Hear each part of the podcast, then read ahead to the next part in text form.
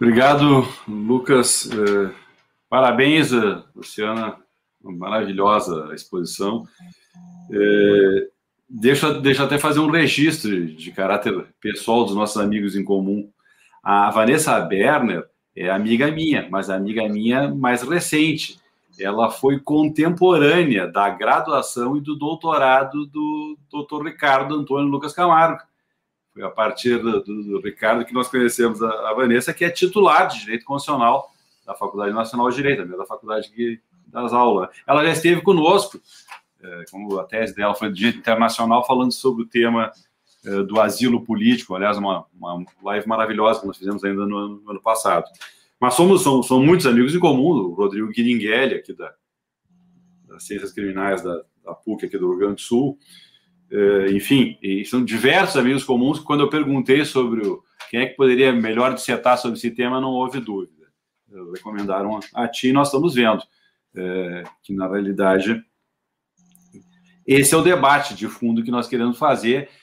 Uh, só, só, um comentário abrindo parênteses. Tatiane está perfeita, não precisa de iluminação, o teu estilo está no ar. O Ricardo é que falta luz que a gente. Assim é, não, mas tá bem, porque a imagem dá para ver, dá para ver o teu rosto, o teu sorriso, tá bem parelha. O Ricardo é que a gente sempre reclama, que abrindo só um parênteses aqui. O, o Thiago que nos dá suporte também, que o Ricardo tem que botar mais luz na. Mas fechando parênteses, é, importante referir também, Lucas, o, já, já antecipando aqui, professor Luciano, me permita, o Manuel Davi Maceno, que está nos acompanhando direto de Portugal, e ele estará conosco na semana que vem. Na semana que vem a live será com ele, eh, justamente sobre um tema também muito delicado, que é justamente o fato de que há pouco tempo atrás o secretário especial da Receita Federal do Brasil editou a portaria número 34, foi agora, dia 14 de maio, eh, que simplesmente é a antessala para liberar todos os dados que estão disponíveis nos bancos oficiais, exceto aqueles que estão sob sigilo fiscal. Eles vão consolidar tudo num único bloco para facilitar o vazamento, né? Vamos falar bem claramente, né? É disso que nós estamos falando. E a live, portanto, na semana que vem, com o professor Manuel Davi Macena, quem eu saúdo, que está nos acompanhando, é sobre o tema vigilância digital e proteção de dados, quer dizer, o risco para o Estado Democrático de Direito. Esse é o tema da semana que vem. Então, saúdo o professor Manuel Davi, que diga de passagem, ele está participando da live aqui justamente por conta da importância da experiência de Portugal, que tem 20 anos uh, de justamente uma descriminalização total e tratando isso como deve ser tratado, um problema de saúde pública. É, e esse é o debate que se coloca. Aqui também, eu estou abrindo uma, vários parênteses antes de entrar na pergunta, deixa, uma, deixa eu dizer que tem pertinência direta no, com o nosso debate, professora Luciana que é o tema 506 do, do STF, né, o recurso extraordinário 635 e 659, que o referente que está parado não tem data para julgar, é o tema do STF que justamente está discutindo a tipicidade do porte de droga para consumo eh, pessoal. Dizer, qual é, o, qual é o, o debate, por que das nossas lives, professora Luciana? Qual é, qual é a diferença que nós temos aqui, nós que organizamos essas lives, eh, com o ministro Gilmar Mendes? Eu não tenho a menor dúvida que ele não é moralista como o Barroso. E o Faquin também vai nessa onda do moralismo para cá e para lá. Uh, o problema do Brasil, e diz respeito, agora entrando no nosso debate, diz respeito à baixa concretização e institucionalização dos princípios constitucionais.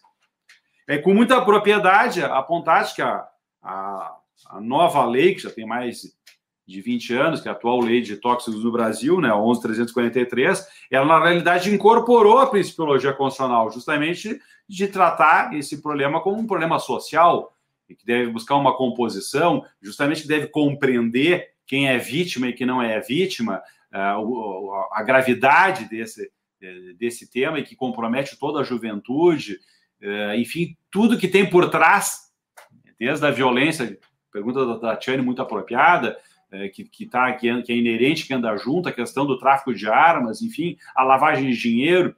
Quer dizer, isso tudo é, joga na nossa cara que, bom, é, é necessário se refletir, e reflexões como essa, o teu trabalho acadêmico, a tua dedicação e o teu comprometimento público, é importante dizer, Para quem não sabe, o Lucas deu um insight, mas eu vou, eu vou, eu vou afirmar. A gente procura que sempre fazer uma reflexão mais teórica, acadêmica. A, a, se dependesse, pena que caiu a, a Luciana agora. Deve ter dado ah, acabou a luz, ela me mandou uma mensagem. Ela faltou luz lá. Olá. Está nos escutando bem? Caiu a luz aqui. Caiu a Não, luz. Tranquilo. Uma chuva aqui no Rio de Janeiro, então caiu, mas estou no celular agora e como retomou a luz, eu estou conseguindo. Era a chuva de Porto Alegre, saiu ontem. Mas eu estava te escutando, Torelli. Ah, tu conseguisse escutar agora? Tá, é, exatamente. Tá, mas então deixa, deixa eu te colocar. Quer dizer, na, na... Pergunta, Sim, sim, eu interrompi, eu parei de perguntar na hora. Eu, eu ia, na realidade, revelar que se dependesse de 41% do povo do Rio de Janeiro, a professora a doutora Luciana Boatê teria sido vice-prefeita da capital dos cariocas. Esse que eu ia, esse que eu ia revelar, que ela integrou a chapa do, do Freixo ao Rio de Janeiro e, enfim, foi uma, um, um sopro de esperança ali que acabou ganhando o Crivella. Mas eu, eu ia fazer esse registro para entrar na pergunta. Mas vamos lá, para entrar na pergunta. O que, que, que, que, acontece que eu acho que poderia no, nos aprofundar, até para. que é o que eu vinha construindo na, na pergunta. Quer dizer, o tema dessa violência estrutural que nós temos no Brasil, é, do preconceito racial, um racismo estrutural, dizer, isso, isso cada vez fica mais claro. A gente já fez várias lives tratando disso.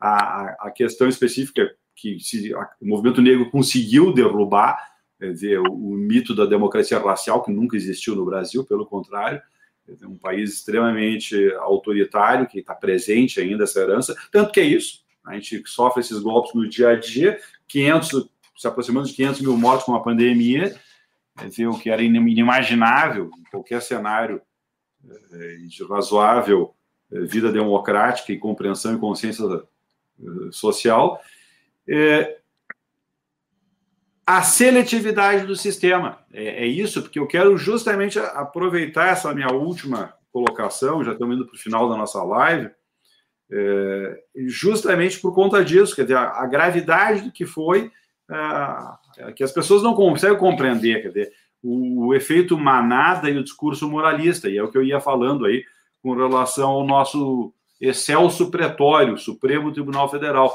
Eu não tenho a menor dúvida que o Gilmar Mendes é talvez o ministro mais preparado, mais qualificado. Agora, e a diferença dele com o Barroso é que o Barroso é moralista. A formação do Barroso é norte-americana, em Yale, é aquela ideia de, de, de principiológica, onde aí não, não é o princípio constitucional que se concretiza, numa jurisprudência pacífica, que dá segurança, que radia efeitos, onde o próprio advogado no seu escritório pode orientar o seu cliente, dizendo, ah, vai por aqui, não vai por ali, os tribunais têm esse entendimento. Não, o, o, o Barroso incorporou a linha de um direito, de uma acepção moralista que é própria do direito americano, onde o juiz faz o direito, com uma diferença que o nosso sistema não é um sistema de precedentes, não é um sistema de common law, é, a Suprema Corte Americana decide a portas fechadas e apresenta em sessão pública o resultado. Aqui, quando começa o julgamento, eles já dão entrevista antecipando é, o que vão fazer ou não. E aí, essa pretensão deles de, nesse tema específico, o 506, que é o recurso extraordinário 635 que vai decidir, eles já decidiram que tem repercussão geral, ou seja, é tema para o STF se pronunciar, para decidir sobre onde é que há a tipificação do porte de droga para consumo pessoal, quando é que é crime quando não é.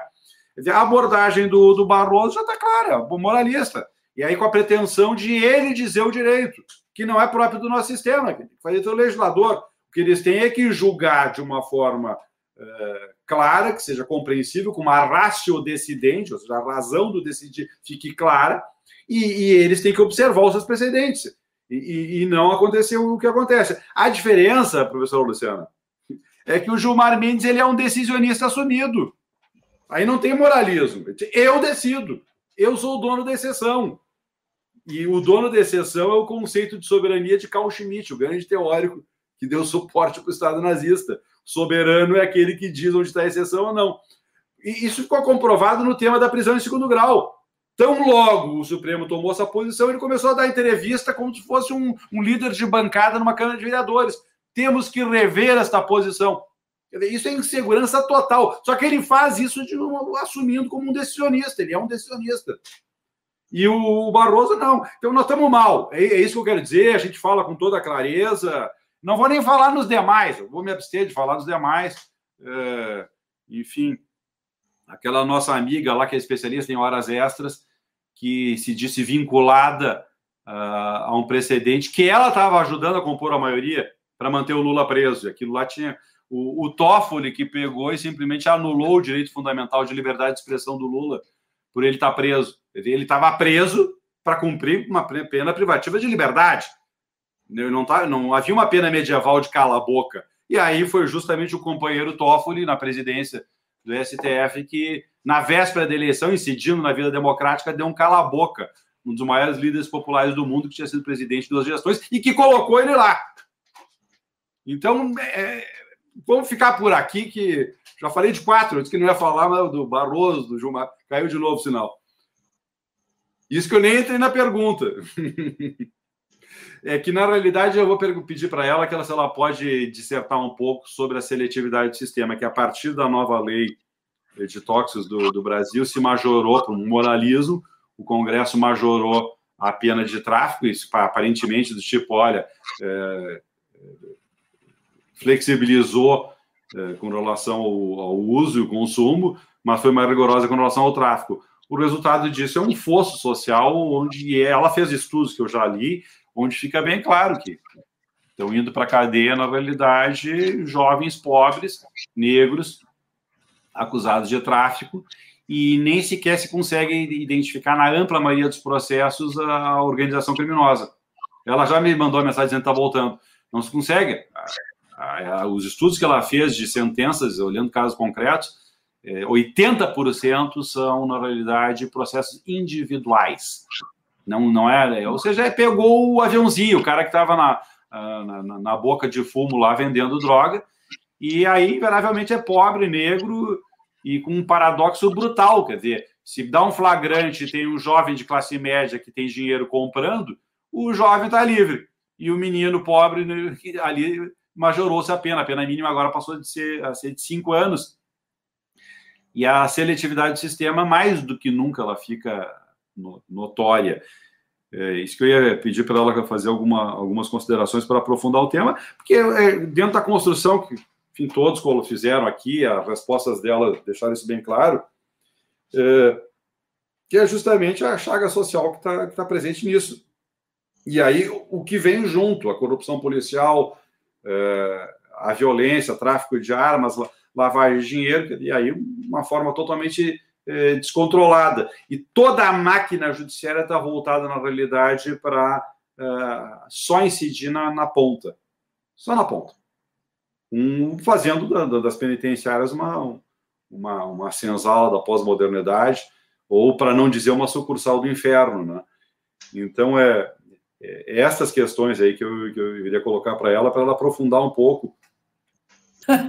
eu não sei se conseguiste escutar enquanto. Então, tu pegou um pouco. Eu estava, na realidade, divulgando. Escutei teus tudo, textos. escutei tudo. Eu consegui ligar o celular no. no... Não, que bom. Eu estava divulgando teus textos e a perversidade dessa máquina judiciária. Inclusive o paradoxo que está nas tuas pesquisas. Quer dizer, o, o mesmo crime eh, perante a justiça uh, estadual tem um tratamento e a, e a própria redução e a presunção de que um jovem acusado individualmente, num, pego num flagrante, onde o jovem de classe média é liberado, que é para consumo, uh, e, o, e, o, e, o, jovem que está vendendo simplesmente e se presume que ele, na realidade, participa de uma organização só pela origem dele e pelas circunstâncias do local em que ele estava uh, vendendo droga. Mas a mesma redução, que é o, é o parágrafo 4 do 33, né, uh, da Lei 11.343, uh, que permite a redução de até um sexto, de um sexto a, a dois terços. E, é, e, o moralismo, que levou à majoração da pena por tráfico. Agora, só que o que a gente vê na realidade é isso. Quer dizer, é a, jo a juventude pobre e negra martirizada, sendo jogada no, nas penitenciárias brasileiras, que na realidade é muito mais que uma antessala é, da contemporaneidade, é uma, uma, uma é uma sucursal do inferno na, na Terra. E, e, e essa realidade de, de, de paradoxo frente à própria Justiça Federal, onde é paradoxo, porque na verdade a Justiça Federal, o tráfico internacional, é, é justamente uma quantia maior, que aí é um quilo de cocaína, cinco quilos de cocaína, mas eh, comprovado que a pessoa não faz parte de nenhuma organização, porque aí existe, existe a prova, a, a, condenação acaba sendo uma pena muito menor do que o jovem preto pobre que estava vendendo um cigarro de maconha na esquina, ou algumas gramas de maconha na, na esquina. Quer dizer, é, é uma perversidade. E, a, e por que, que eu estou entrando nisso, Luciano? Porque eu falei, nós falamos do Supremo, né? E, e justamente o que eu estava dizendo, quer dizer, o problema do Brasil, a nossa bronca aqui nessa live, que a gente decidiu começar a fazer essas lives, é, é justamente por conta uh, da baixa institucionalização. Quer dizer, não, exi não existe um critério uh, uniforme no sentido da interpretação da, do direito da jurisprudência, e nesse tema, mais do que nunca, isso fica explícito. Que aí, aí é o caos que o Brasil está vivendo, eu não tenho a menor dúvida. Quer dizer, a gente tem uma Constituição excepcional. Eu, eu duvido que é, tão cedo vá se encontrar uma conjuntura tão favorável para o Brasil ter incorporado que tinha de melhor e que ainda tem de melhor em termos de organização institucional uh, política do, do país, uh, dentro de aquilo que o, que o, o Canares, o Klaus Wilhelm Canares apontava, que a Constituição ela tem uma dimensão mais axiológica do que as regras infraconstitucionais. Mas essa principiologia não pode ser uma principiologia vazia e como se fosse um buffet à disposição uh, do Luiz Roberto Barroso, tem até uma charge que circula na internet, que é o Barroso abrindo um envelope dizendo: vou sortear um princípio. Que aí pega um princípio e diz: olha, aqui eu vou aplicar tal princípio. Aí ele arreda todo o Código Civil, todo o Código Penal, e é o que está fazendo agora. Então, uh, para consumo próprio, se for maconha, pode. Agora, se for outra, como se ele fosse um especialista em, em toxicologia. Quer dizer, então eu não sei o que, que, é o pior, o moralismo dele ou o decisionismo do, do Gilmar Mendes. Agora, o, o fato é que no Brasil nós não temos cultura jurídica. No Brasil nós não temos cultura jurídica. Isso que eu dado. Eu disse isso para o Ferraioli. Eu tive o privilégio dele me recebeu na casa dele no sábado de tarde. E ele quis que fosse no sábado de tarde, porque ele disse que ele teria mais tempo para nós conversar. Passamos a tarde inteira conversando. É, porque o Ricardo estamos vinculados. O Ricardo já concluiu, estou preso pelo, pelo, pela pandemia, o pós-doutorado da Universidade do Estúdio de Firenze. E aí é, eu tive a oportunidade, agendei com ele. E aí eu disse o problema do, do Brasil é que nós não temos cultura jurídica. E aí nós ficamos na mão de um estamento burocrático, vamos falar bem claramente, citando aqui o Raimundo Faoro. É, e aí, isso tudo eu estou trabalhando, pena que caiu o sinal, mas acho que acompanhou a ideia, é justamente para te provocar, Luciana, para expor um pouco mais sobre justamente a seletividade do sistema, a, o caráter discriminatório, preconceituoso, e, e, e, o quanto isso serve, inclusive, para pretexto, que foi o pretexto da chacina de Jacarezinho. Vamos intervir eh, desta forma para eh, proteger a juventude que está sendo aliciada. Quer dizer, se fosse proteção da juventude, tinha que ter escola, educação, saúde, assistência social. É isso que, é isso que, seria, isso que seria proteger. E, e não fazer aquilo que é entrar tirando.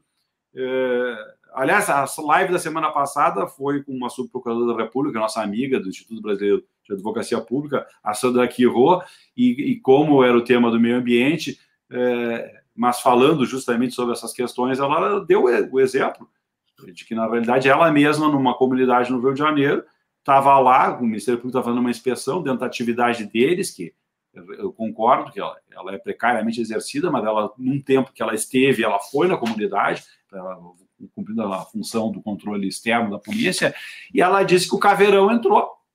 Era, era na maré, parece, não me engano, que ela falou. E o caveirão entrou e eles tiveram que, enfim, tocar, fazer várias uh, articulações para que avisasse que eles estavam lá dentro. Mas, mas é que mas só porque tinha um grupo de promotores e procuradores de, da República é que então eles não podiam entrar tirando, mas mesmo assim, na hora que eles foram sair, eles estavam indo para o almoço, depois de uma reunião com a comunidade, o carro do Ministério Público estava baleado. Nossa. É, então, não, é, mas o, o, nosso é que é o que eu tenho dito, né? Dignidade da pessoa humana que está lá no início da nossa Constituição é para toda pessoa humana. Não é só para quem é classe média, branco, enfim, que mora na zona sul do, do Rio ou nos jardins em São Paulo. Não é. É, é para todo e, e esse é o problema da baixa concretização e institucionalização dos princípios constitucionais. A nova lei de tóxico ela sinalizou nesse sentido, mas entretanto ela majorou a pena do, do tráfico, mas essa pena se fosse para cair, porque a, a, ideia da superficialidade é essa, aí o efeito manada. Ah, vamos majorar porque é muito grave. Só que teve um senador da República com um helicóptero no seu nome, que, onde foi encontrado meia tonelada de pasta básica de cocaína. Não era nem cocaína, era matéria-prima que poderia gerar duas, três toneladas de cocaína. E o processo foi todo invalidado. Por quê? Porque a polícia manipulou, manipulou mal as provas e, enfim, eh, a teoria dos frutos da árvore envenenada. Aí aplicaram, aí aplicaram, prova ilícita, e aí foi invalidado. E aí não se sabe. E, e também não aparece ninguém para fazer um jornalismo investigativo, para fazer um documentário na Netflix, para revelar, enfim, quais são as relações, porque o helicóptero estava no nome dele, o piloto era o funcionário do senador da República. O outro tema, o tema do, do que referiste, o tema do, da, da droga no avião presidencial. Agora, quem vai para a cadeia é o pobre, o preto da periferia que está vendendo grama de maconha na, no, no, morro. Quer dizer, é, é, é isso que coloca uma realidade nua, crua, que precisa é, ser enfrentada de uma forma racional. É claro que aí a, a, experiência de Portugal, eu acho que ela é uma boa experiência, Luciana, porque ela é um equilíbrio, inclusive para enfrentar, Tatiane, as questões morais, sim, que a nossa sociedade enfrenta, que não são um pouco pesadas. Tá aí o caso do, do próprio aborto que a lei permite por gravidez, gravidez indesejada. No passado teve aquela invasão bárbara no hospital por uma criança que foi estuprada e que foi organizado, inclusive confundindo a agenda política e fazendo um discurso moralista, obrigando a, a, a menina que foi estuprada eh, e uma hiperexposição dela, mas aquilo lá está isso que aquilo está previsto no Código Penal, com normativa do Ministério da Saúde para disciplinar o aborto, para evitar aquilo que acontecia na época que eu fiz faculdade, em que a burocracia era tão grande, e é o que eu referiste com relação ao uso medicinal também. Não é que ele, não esteja, que ele seja proibido, mas existe toda uma blindagem moral que as próprias farmacêuticas elas se negam. E, a, e o tema do aborto era esse. Mas nos governos Lula e Dilma se instituiu normativas para facilitar. Tanto é que um médico, a mãe teve que ir para um outro estado, bastante longe, porque lá ela encontrou um médico e disse: Não, vem aqui que eu, que eu faço, já tem normativa, ela permite. Não, porque antigamente, quando eu era eu estudei direito, eu me lembro na década de 80 Ninguém pedia, porque ia pedir autorização, dependia do Ministério Público, daí o promotor botava na pilha, aí ia para o juiz despachar, o juiz levava cinco meses para despachar, aí a criança nasceu. A criança já tinha nascido, invariavelmente. E aí, então, isso, inclusive, fomentava o aborto, né? As clínicas de aborto. Mas para ver como o tema do moralismo é tão grave, Luciana, dentro da tua área, eu, eu, eu acho um absurdo o que o Barroso fez na segunda turma do STF, onde ele aproveitou que tinha dois, três ministros apenas presentes e aí, por 2 a 1 um, ele concedeu um habeas corpus para um casal de médicos que era dono de uma clínica de aborto, descriminalizando o aborto. Eu vou dizer, eu tenho minha posição. Eu acho que o Brasil tem que enfrentar esse debate, mas esse debate é o Congresso que tem que fazer. Não é o Barroso aproveitando que ele vem nesse debate das políticas identitárias, aí é o problema da manipulação das políticas identitárias. Aí ele fala da questão da mulher e o voto que acompanhou ele, é, isso é, é, o mais grave, porque conhece com relação a esse acordo, com certeza. É impressionante, porque o terceiro voto, todos os votos eram para relaxar a prisão, em primeiro lugar. Todos. O Marco Aurélio é que votou contra a tese da descriminalização do aborto. E o Marco Aurélio, ele estava ele, ele, ele, ele concedendo habeas corpus. Só que ele estava concedendo por excesso de prazo na prisão cautelar. Então, ele, então, o casal de médicos iria ser liberado o habeas corpus ia ser concedido. Aí o Barroso aproveitou que a Rosa Weber tinha a mesma posição que ele, e aí, por 2 a 1 um, eles descriminalizaram o aborto no Brasil. E não é isso que eu preconizo, isso é o que eu chamo de baixa concretização e institucionalização dos princípios constitucionais. O aborto é proibido no Brasil, fora aquelas situações previstas em lei. Mas, ao mesmo tempo, uma menina é hostilizada quando ela vai fazer dentro daquilo que está previsto na lei. Isso é a falta de cultura jurídica no Brasil e a insegurança. Porque quem é o Barroso? Aliás, o Barroso, já que estou falando dele, ele dá entrevista defendendo o parlamentarismo. Ele acha que tem que ter uma reforma constitucional, que tem que ter uma nova constituinte para enxugar a Constituição, para instituir o parlamentarismo no Brasil. Já teve dois plebiscitos e o povo brasileiro diz que não quer o parlamentarismo. Então, é, é, é, é esse que é o dado. Né? É, é uma, é uma, não tem cultura jurídica, é uma baixa institucionalização. E esse tema é um tema que ele é, enfim, o, o supra-sumo uh, da manipulação e, e, moralista, o tema da, da, da criminalização da, das drogas, sem um baixíssimo grau de institucionalização. Resultado: o sistema judiciário joga todos os seus preconceitos para cima da população pobre, preta e da periferia. E é isso, é isso, é, é, é essa chaga social que nós, nós, estamos enfrentando.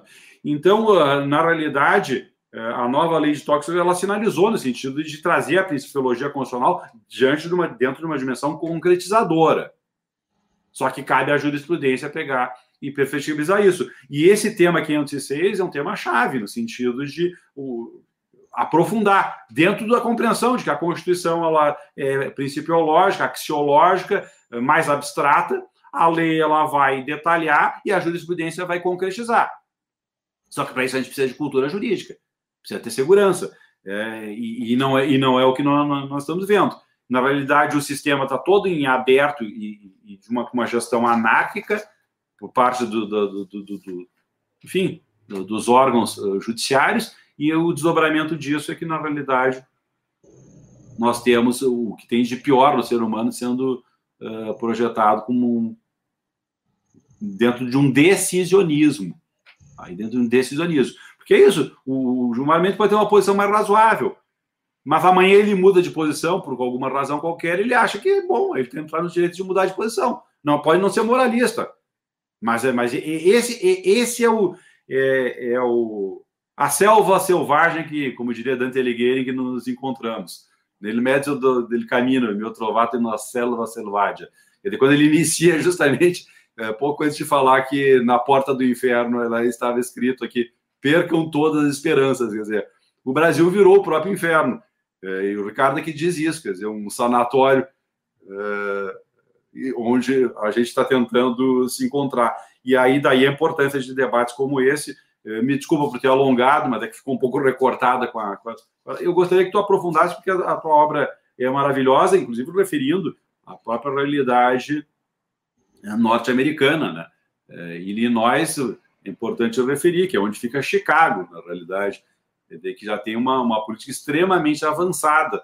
A lei, e, enfim, são, são mais de, eu referi isso, acho que mais de 20 estados que já tem uma, uma, uma, uma política de descriminalização. Luciana, por favor, com a palavra. Obrigada, Paulo. Muito. Eh, suas questões aí, essas provocações são ótimas para a gente aí ir fechando, né? E alguma, de alguma forma, é, acho que é, o que eu sinalizei até aqui, essa tua pergunta vai me, vai me permitir é, fechar aqui todos os pontos. Mas antes de falar da seletividade no caso das drogas, eu só queria dizer o seguinte: é, eu sou uma das advogadas subscritoras da DPF 442, que está é, distribuída é, é, a Rosa Weber, né, a relatoria Rosa Weber, que é, demanda a descriminalização do aborto no Brasil. E esse debate que você coloca, que a gente não vai ter tempo de aprofundar aqui, mas só para destacar, a gente pode fazer até uma outra live sobre isso, Tarelli, que já tem muita coisa para falar. Mas, assim, uma, é, eu, eu citei o Ferraioli na petição, olha que coincidência, é, nessa, nessa petição da, da DPF 442, justamente para é, para esse debate de por que, que eu entendo que o debate da descriminalização do aborto tem que ser feito pelo Supremo Tribunal Federal. Porque, justamente, na minha avaliação, se trata de um tema de direito fundamental na qual os tribunais tem atuação contra-majoritária. Tem uma citação do Ferraioli que é muito interessante que ele trata isso, o papel contra-majoritário dos tribunais. Eu entendo a tua colocação nesse sentido, vamos dizer, das funções tradicionais ou das funções precípuas né, dos poderes e, e claro, né, o, debate do, do, parlamento em relação ao aborto é um debate extremamente é, é, democrático, inclusive. Eu acho que a gente falar também da democracia do que do debate parlamentar é essencial. Mas é que o tema do aborto ele é tão marcado por tabus e tão moralista que o que, que se venci, que, o que se vivencia, eu como feminista, advogada feminista, não poderia deixar de me colocar aqui, o que se, se vivencia é uma opressão absurda contra as mulheres a partir também de uma democracia de baixa intensidade, de uma democracia muito frágil, na qual inclusive a representatividade das mulheres na política. Então, que democracia é essa? Então, são os homens brancos, empresários de nível superior, que estão decidindo o quê? Sobre os nossos corpos. E quem morre vítima de abortos ilegais todos os dias né, são mulheres negras, faveladas, periféricas, o mesmo perfil de, de daqueles é, que também são alvo da polícia. Então, isso, isso que, que, que, que você coloca dos, do racismo, também nesse debate do aborto está tá muito bem marcado. Débora Diniz tem pesquisas importantíssimas que mostram essa realidade das mulheres que abortam. Assim como no tema das drogas, é, é, o fato de ser criminalizado não impede a prática das condutas, mas você joga aquelas condutas para a ilegalidade. E aí o nosso apelo ao Supremo e, e, e a audiência pública, no caso da DPF 442 foi muito importante, porque foi um, um, um, debate muito amplo. Também, quem não, não teve condições de assistir, o dia que tiver aí em casa, quiser ver uma. uma foi um debate muito interessante, a audiência pública do aborto no STF, porque trouxe também, para mim, houve um, um espaço de romper os tabus. E o aborto ainda é um tabu no Brasil, assim como a questão da droga. Vocês devem estar se perguntando como uma pessoa como eu, que tem pautas tão difíceis, está na política, né? Essa é uma outra questão também que eu ainda não sei responder. Mas o fato é que também, assim, eu me coloco na política para defender também essas pautas com as quais eu já venho militando academicamente, na, na, investigação, até porque eu não acredito em pesquisa né, objetiva, sem nenhum tipo de envolvimento. Eu acho que a pesquisa também é movida né, por, por, por, posições políticas. É, e nesse sentido, eu estou aqui hoje, inclusive, além de, da, da, candidatura a, a a prefeita como, né, como vice do Freixo. Eu hoje sou suplente deputada federal pelo PSOL e suplente de vereador, vereadora, primeira suplente. Ou seja, é sinal também que esses tabus a gente na política consegue movimentar e a gente precisa ampliar essa democratização e a participação de mulheres na política, inclusive para que esses temas possam estar sendo debatidos no parlamento. Mas esse dá um outro debate, professor Paulo. Não vou aqui mudar o assunto. Mas, mas eu, eu acho perfeito, inclusive, o instrumento, a DPF, é um instrumento processual constitucional adequado para fazer esse debate. Entendeu? O, o problema ali que eu, que eu apontei é, é o, a, a, a, circunstância, quer dizer, aproveitar uma turma. E, e esse é o problema da segurança. A, minha pergunta é muito mais em torno do tema segurança jurídica. Uhum. Que é, é isso. Quer dizer, seja o moralismo, seja o decisionismo, o ATPF é um instrumento muito mais adequado, porque, em primeiro lugar, se discute em abstrato, não tem nome na capa. Exato. Vai se discutir abstrato se no ordenamento jurídico é possível a interrupção da gravidez até o terceiro mês. É, vai se discutir em abstrato. E aí, inclusive, tem audiência pública, as pessoas podem se posicionar se é o caso ou não. Isso já ajuda, inclusive, num eventual indeferimento da ação, a compor a própria identidade social brasileira e a pautar o tema perante o STF. A, a, a, o próprio debate poderia ter sido uma opção por uma ação declaratória de inconstitucionalidade por omissão, poderia ter uhum. sido. É, acumulada com. Eles adoram, agora eles inventaram com mandado de injunção, que aí é. também dá poderes, porque é o mandado de injunção para eles legislarem. Então, Paulo, tem vários. Tem um outro problema também, né? Que, que, dá um outro debate, mas eu vou só mencionar e vou, e vou voltar. Não, eu, eu provoquei, faz parte da justamente a baixa concretização e a baixa institucionalização dos princípios constitucionais que levam para essa situação absurda em que majora-se a pena pelo tráfico, mas ela só incide no pobre preto da periferia. É, essa é a pergunta, porque é a, tua, é a tua pesquisa. Aí eu entrei nesse tema, porque o voto da Rosa Weber, é, nesse habeas corpus, é só sobre falando, falando da questão da mulher. Ele não falou nada, ela não dialogou com o Código Penal. Sem dúvida. Sem Agora, dúvida. É, um voto próprio para uma DPF. Num controle concentrado, sim, ela pode até fazer essas considerações, e é o órgão pleno do tribunal.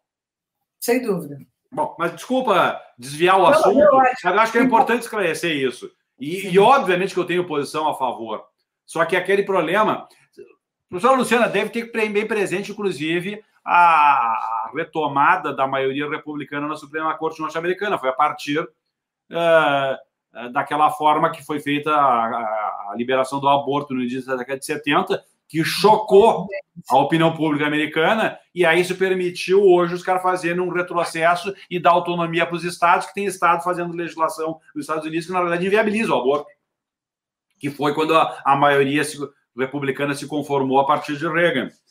Então, na, na, realidade, esse é o problema do debate do direito constitucional. Quer dizer, a, a Corte Constitucional ela tem uma prerrogativa é, maior em termos de formatar a, realidade social e incidir sobre ela. Agora, ela tem, tem um limite que é o diálogo com a sociedade, a compreensão média. Ele, concordando que. Mas, aí, mas até nisso eu vou lhe dizer o Supremo deixou de ser contra-majoritário. O Barroso se diz representativo. Ele já disse que ele não é contra-majoritário. Entrando no seu argumento, ele, já, ele já disse que ele é a voz do povo, ele fala pelo, ele é representativo. Quando o artigo 1 da Constituição diz que a, soberania emana do povo ou através dos representantes eleitos. E o judiciário é um poder funcional. Exato. Esse tema ele é importante, porque ele divide opiniões, e ele se, é muito facilmente manipulável por um lado e para outro. E o resultado é que a gente não tem nenhuma segurança jurídica no Brasil. E nós, o Brasil sofreu um tombo em 2016 com um impeachment fraudulento. Por conta disso, patrocinado por quem? Quem é que foi o grande avalista desse? Gilmar Mendes. É, eu não ia dar o nome, eu ia só falar do, do aparato todo. Não, porque aqui. Ah, mas falei, falei, falei. Mas, mas, não, mas ele não tem a menor dúvida que ele foi o grande franqueador da, da Lava Jato, não tem a menor dúvida. E aí mudou de posição quando viu que a ameaça do cabo do soldado era real. A ameaça, ó, vou mandar o cabo soldado aí, ele viu que a, é, é, que a coisa era séria. E é isso. Aí agora o, a, o sistema paralelo que vamos fazer de monitoramento de dados, que a gente vai aprofundar na semana que vem. Professora Luciana, desculpa. Vamos lá. É, não, ótimo esse debate. Eu, eu, eu, eu ainda ia falar da, da criminalização da, da LGBTfobia, que também é uma disfuncionalidade completa estabelecida no Supremo, mas senão a gente não termina essa live. A gente não vai terminar. E, e, e, e, eles acertaram muito no tema da, do casamento afetivo, com certeza. Mas esse mas... aí é um outro. Esse debate, sim, é outro que. O movimento negro não gostou, né?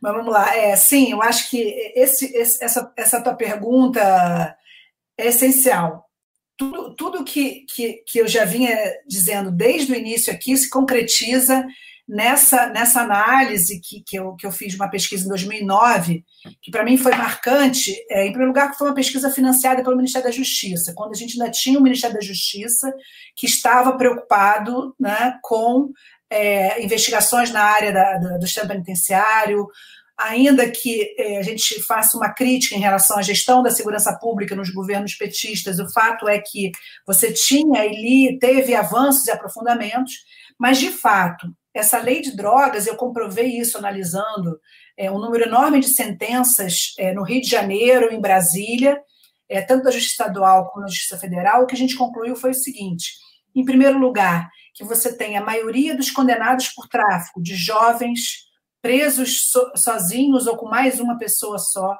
com relativas pequenas quantidades de droga, primários de bons antecedentes. É, a questão racial a gente não identificou na sentença, mas a gente consegue fazer uma leitura a partir do percentual de negros e negras no sistema penitenciário. Então, é, a, hipótese é que a maioria é de, de pessoas negras que estão sendo encarceradas.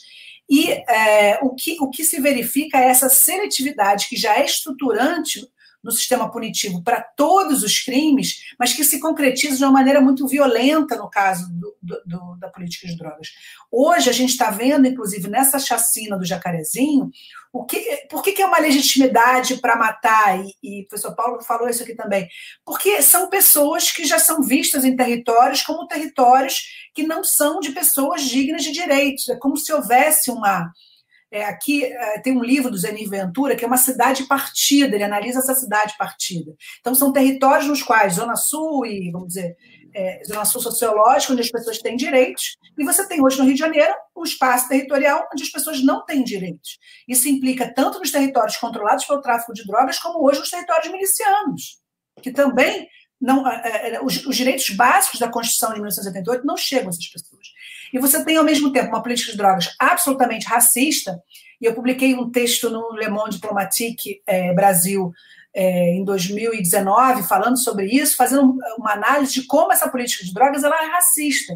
Em especial a partir da primeira criminalização da maconha em 1930, que eu já mencionei aqui, que tinha por objetivo prender escravos, prender, prender negros escravizados, até por, por identificar já em quem fazia aquele consumo né, da, da, da, maconha como sendo é, que, que, que, os estudos apontam como ter sido esse costume de fumar maconha no Brasil, não, não é um costume indígena, autóctone, mas sim tenha sido trazido da África pelos negros escravizados.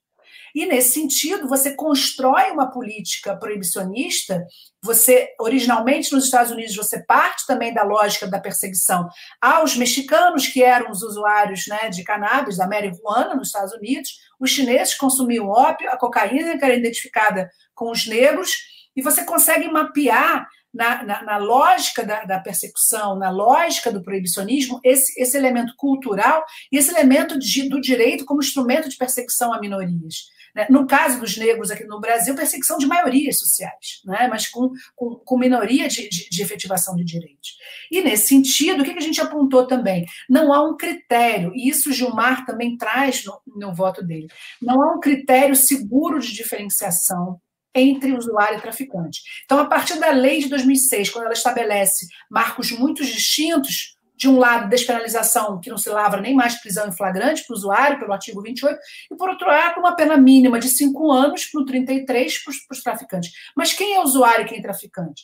Na nossa conclusão, a gente aponta que, possivelmente, boa parte dos que são presos no Rio de Janeiro, é, no período estudado, que foi da entrada em vigor da lei de drogas até maio de 2008, é, é, seriam, na verdade, usuários ou pequenos é, traficantes consumidores de substâncias, moradores da, da, das favelas. Inclusive, a gente vê que a tipificação dada pela polícia no momento inicial é a que define o processo. Você não tem nenhum devido processo legal, pois o Ministério Público e o juiz chancelam condenações já indicadas no momento da lavratura do flagrante. Esse é outro elemento muito sério. E por quê? Porque, sim, são a maioria de negros e negras, temos muitas mulheres, cada vez mais aumenta o encarceramento feminino, de mulheres negras também, né? a maioria com filhos, a maioria é chefe de família, e que vê no tráfico ainda uma forma de sustentar a sua família, uma vez que também a economia formal, bem como o mercado formal de trabalho, não incorpora aquelas mulheres. Você não tem políticas sociais de creche para garantir, por exemplo, que aquelas mulheres possam trabalhar e ainda ter seus filhos né, num lugar seguro. Então, essa lógica também que a gente denomina da feminização da pobreza, ela influencia também nesse cenário. Então, nós temos hoje cada vez mais jovens, negros e pobres condenados a penas altas. A gente sabe também como isso que, que, que que Torelli bem coloca, essa baixa institucionalização, essa questão mesmo da baixa concretização dos princípios e da cultura jurídica muito frágil, uma cultura jurídica, inclusive, que eu penso que a gente tem que debater nas nossas faculdades de direito, porque nós estamos formando esses profissionais absolutamente né, com, com defeitos graves de formação. Porque a gente pode falar também numa cultura do judiciário, mas essa cultura vem das tradicionais faculdades de direito, né? E hoje a maioria delas, inclusive privado, o curso de direito é um dos que mais forma, né, é estudantes de nível superior. E nesse sentido, é, é, é, há um verdadeiro estado de polícia nessa lógica da, da, da, do proibicionista, utilizando aqui o conceito né, da teoria agnóstica da pena de Zaffaroni e Batista, no sentido de que você tem um estado, quando um Estado de Direito, uma configuração do Estado de Direito abre mão né, dos princípios e da, e da efetivação de direitos, você tem uma ampliação do Estado de polícia do outro lado. O Estado de polícia, que nesse caso, na política de drogas, atribui a, a, a quem primeiro encontra aquele, aquele usuário ou traficante o poder de condená-lo. E são é, é, jovens que vão estar reinseridos na criminalidade a partir da experiência prisional. Então, é, é uma lógica também que a prisão não ressocializa. A prisão é, é, é, influencia na reinserção daqueles jovens negros e pobres né, no circuito do, do, do mercado ilícito e, portanto, no circuito da criminalidade. Então, é uma lógica muito perversa. É por isso também que, nesse mesmo recurso extraordinário 635659, a gente está defendendo que haja uma distinção quantitativa entre usuário e traficante, semelhante, inclusive, ao que Portugal fez. Portugal, quando descriminalizou o usuário em 2001, ele estabeleceu uma tabela com quantitativos. É claro que o quantitativo também não vai resolver se a cultura jurídica for uma cultura decisionista ou moralista, né? Porque aí você também não vai ter uma lógica, não vai ter é, e a seletividade também muito marcada nesse cenário, porque em Portugal, por exemplo, até 25 gramas de maconha você é considerado usuário. No Brasil, na minha pesquisa, agora não lembro os percentuais, mas a gente teve pessoas, eu tive percentuais altíssimos, mais de 20% ou 25%, salvo engano, com quantidades inferiores a essa. Então, esse, essa, essa lógica é uma lógica perversa, que é também uma lógica autoritária de um estado de exceção, no sentido do acesso e da efetivação de direitos para esses que são condenados por tráfico. E, nesse sentido, é, o voto do Gilmar está até avançando nessa discussão sobre né, a diferença, a distinção entre usuário e traficante. Mas a gente sabe que essa mesma seletividade também não vai resol ser resolvida no judiciário, nem com o estabelecimento desse critério, porque a polícia corrupta também pode definir né, e colocar flagrantes forjados, mas ao mesmo tempo seria uma busca por maior racionalidade. Mas o fato é que a situação hoje que a gente tem, a própria mídia, quando é uma pessoa de classe alta isso é, é, desigualdade social e é o discurso hegemônico da legitimação da desigualdade social, que vai colocar, por exemplo, um grande traficante, se ele for branco e morar na, sua, na, na Zona Sul, vai falar, empresário suspeito de tráfico. É a manchete. É preso com uma quantidade enorme de maconha e cocaína. Mas se pegar um jovem negro e pobre, mesmo com uma quantidade pequena, vai falar traficantes presos com maconha com quantidades muito menores. Então, é, é, é, o papel, é a mídia, como também uma das agências do sistema penal, que é essencial para compreender esse processo de seletividade racial, social e racial, e do direito penal, do sistema penal, como forma de criminalização é, da pobreza. A gente sabe que a pobreza no Brasil ela tem a cor negra, a base da pirâmide é de uma população negra que não teve a reparação que deveria ter tido, inclusive diante da exploração que foi a escravidão né, é, quando a gente fala em reparação hoje nos Estados Unidos, também é uma reparação que não houve com a abolição da escravidão. É por isso que é tão importante chamar atenção também para essa dimensão é, racista do extermínio, da execução, da chacina do jacarezinho e também do cotidiano da política de drogas repressiva, é, proibicionista que enfrentamos todos os dias. E acho que com isso, não sei se respondi tudo, é, mas é, com isso eu tenho muita, muita concordância com, com o que o professor Torelli trouxe aqui em relação a essa necessária, esse fechamento que a gente precisa dar nessa questão racial para poder efetivamente é, é, avançar assim num, num, cenário do que seria essa transformação, essa legalização, essa regulamentação. Ela não pode deixar essas pessoas que são vítimas desse sistema fora né, dessa reparação, ou mesmo da formulação desse futuro, dessa futura legalização, que eu entendo que tem que ser feita também. Podemos nos inspirar em, em, em exemplos internacionais, mas é um debate democrático que a sociedade brasileira vai ter que fazer. Infelizmente, a gente está num cenário muito difícil, né? uma radicalização bolsonarista, miliciana, o papel das polícias também extremamente fortalecido, em especial dos praças, né, desse, desse bolsonarismo, e uma, uma, um momento difícil, mas é, é, a gente também não pode deixar de falar desse tema e provocar aí, esse espaço para mim foi muito, agradecendo muito a vocês aí pelo espaço, pelo debate, pelas perguntas, que eu acho essencial que a gente rompa essa bolha, que a gente quebre esse tabu, como bem colocado pelo professor Camargo, no sentido de estar falando, problematizando, criticando e trazendo elementos aqui para em busca dessa radical transformação, não só né, da política de drogas, mas do sistema repressivo, e eu defendo também né, uma, uma crítica radical ao capitalismo, porque a gente sabe que é justamente esse capitalismo que necessita do sistema punitivo para a estruturante manutenção da desigualdade social. Então, é, é, a gente também não vai conseguir legalizar de uma forma democrática, de uma forma coletiva, de uma forma é, é, é, humana, ou humanizada, nesse sentido dos direitos humanos, se a gente é, é, ainda estiver inserido nesse modelo exploratório e de reforço das desigualdades, que é o sistema capitalista. Então, o máximo a gente vai avançar é uma redução de danos no formato de legalização. Mas eu defendo que esse debate tem que ir a fundo, tem que ir na raiz. E é, mas é a partir desses, desses processos políticos né, que a gente vai aí poder dizer o que, que vai acontecer no futuro, mas certamente esses espaços contribuem muito para a reflexão e para as futuras transformações. Muito obrigada e agradecer também a todo mundo que nos assiste. Um grande prazer ter estado aqui com vocês nesse sábado.